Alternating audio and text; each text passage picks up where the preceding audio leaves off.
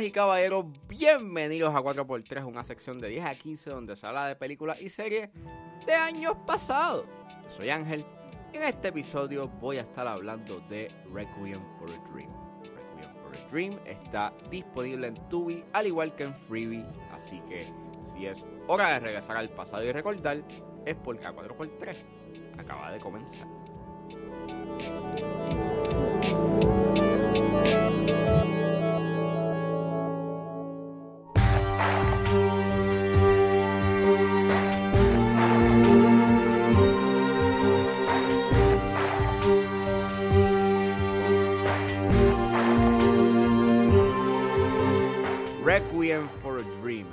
Película dirigida por Darren Aronofsky y es escrita por Aronofsky y Hubert Shelby Jr. basado en la novela homónima de Shelby Jr. El elenco lo compone Ellen Burstyn, Jared Leto, Jennifer Connelly, Marlon Wayans y Christopher McDonald y trata sobre las utopías inducidas por las drogas de cuatro individuos de Coney Island que se ven destruidas cuando se adentran más en sus adicciones. Disclaimer, esta película tiene un alto contenido de consumo de droga, hay un contenido violento que puede ser bastante inquietante y hay una escena o hay eh, temas implícitos de coerción, por lo cual sugiero discreción.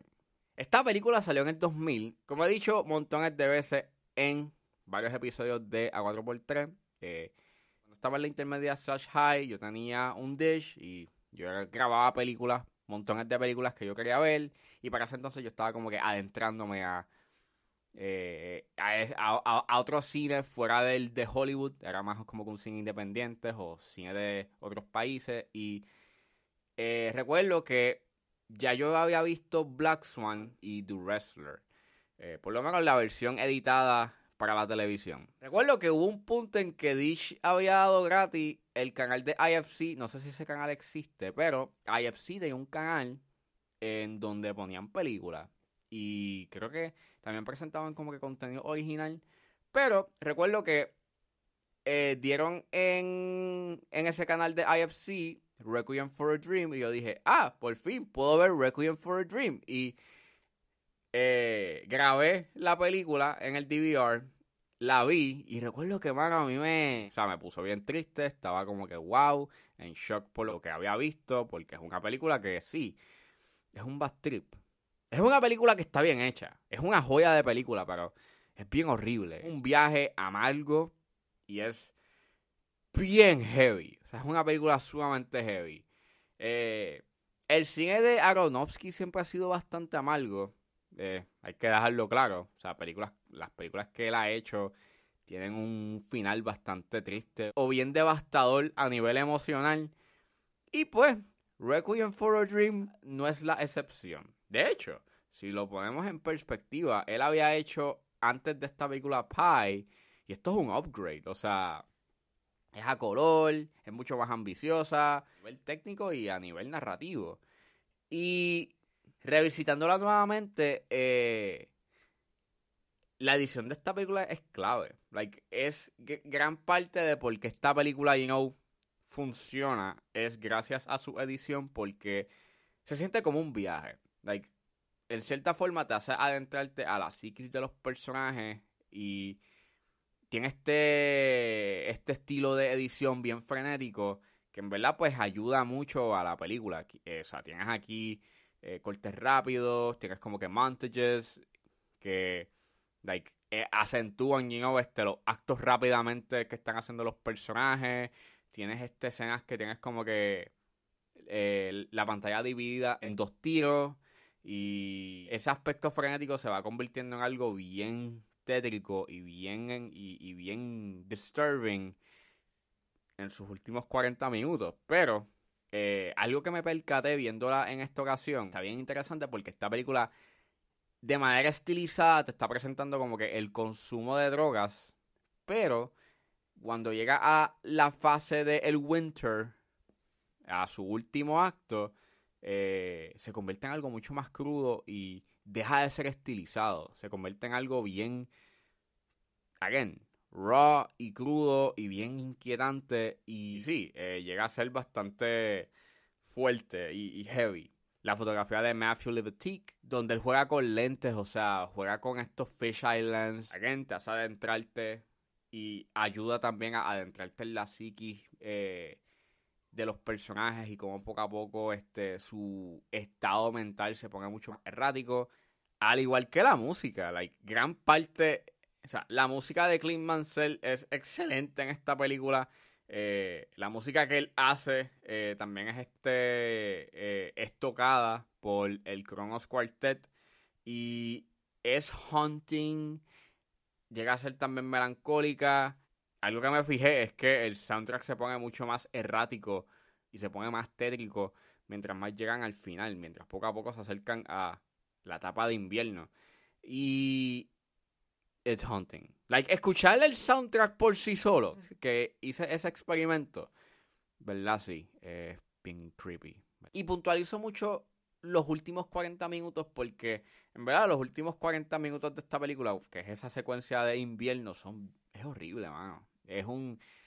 Cada vez que yo la veo, yo sé para dónde va la película, todavía me, me hace sentir esos sentimientos que yo tuve cuando la vi por primera vez, en donde es horrible, mano. En verdad, es shocking, es, es sumamente disturbing, es inquietante y es trágico. O sea, tú terminas afectado emocionalmente y en shock porque lo que pasa en esos últimos 40 minutos es fuerte. Y claro, uno puede decir que esta película eh, es básicamente funciona como un cautionary tale a los peligros de las drogas, pero también es una película que habla sobre la soledad y de la falta de amor de los personajes. Y a pesar de que habla principalmente de la drogadicción, también es una película que habla sobre de que las adicciones pueden ser cualquier cosa. Y estos cuatro personajes están tratando de buscar, de, llenar un vacío con algo. Y mientras estaba haciendo research de esta película, Aronofsky dice que básicamente en la escena cuando el personaje de Ellen Bernstein eh, se tira el monólogo,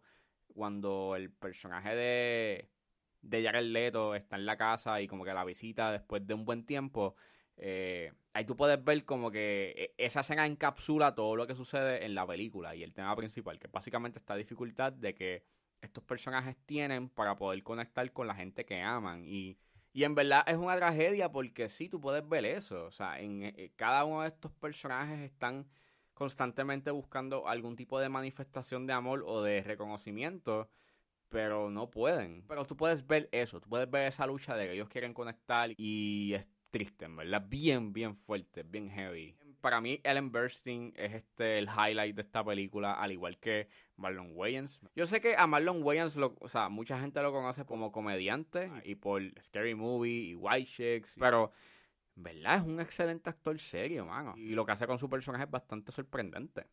Mucha gente ha hablado de Requiem for a Dream, así que yo no estoy como que cubriendo nada nuevo o no estoy diciendo nada nuevo. Es una película que está bien hecha, es magistralmente hecha. Si no la han visto, pues nuevamente está a su discreción. Es una película que es bastante heavy, es bastante fuerte, pero lo que tiene que decir al respecto es bastante poderoso y al igual que lo que tiene que decir al respecto sobre cómo la sociedad ve you know, este, al usuario de drogas y cómo el Estado ve el que es dependiente a las drogas como un criminal y en vez de darle rehabilitación lo que le da es penalización, pues en verdad es bastante triste y es bastante indignante. Esa no es la verdadera solución, la verdadera solución está en la rehabilitación. Si ustedes no la han visto, véanla, es una película que en verdad es sumamente poderosa. Es una película que a pesar de los casi 23 años que va a cumplir, sigue siendo sumamente poderosa e impactante.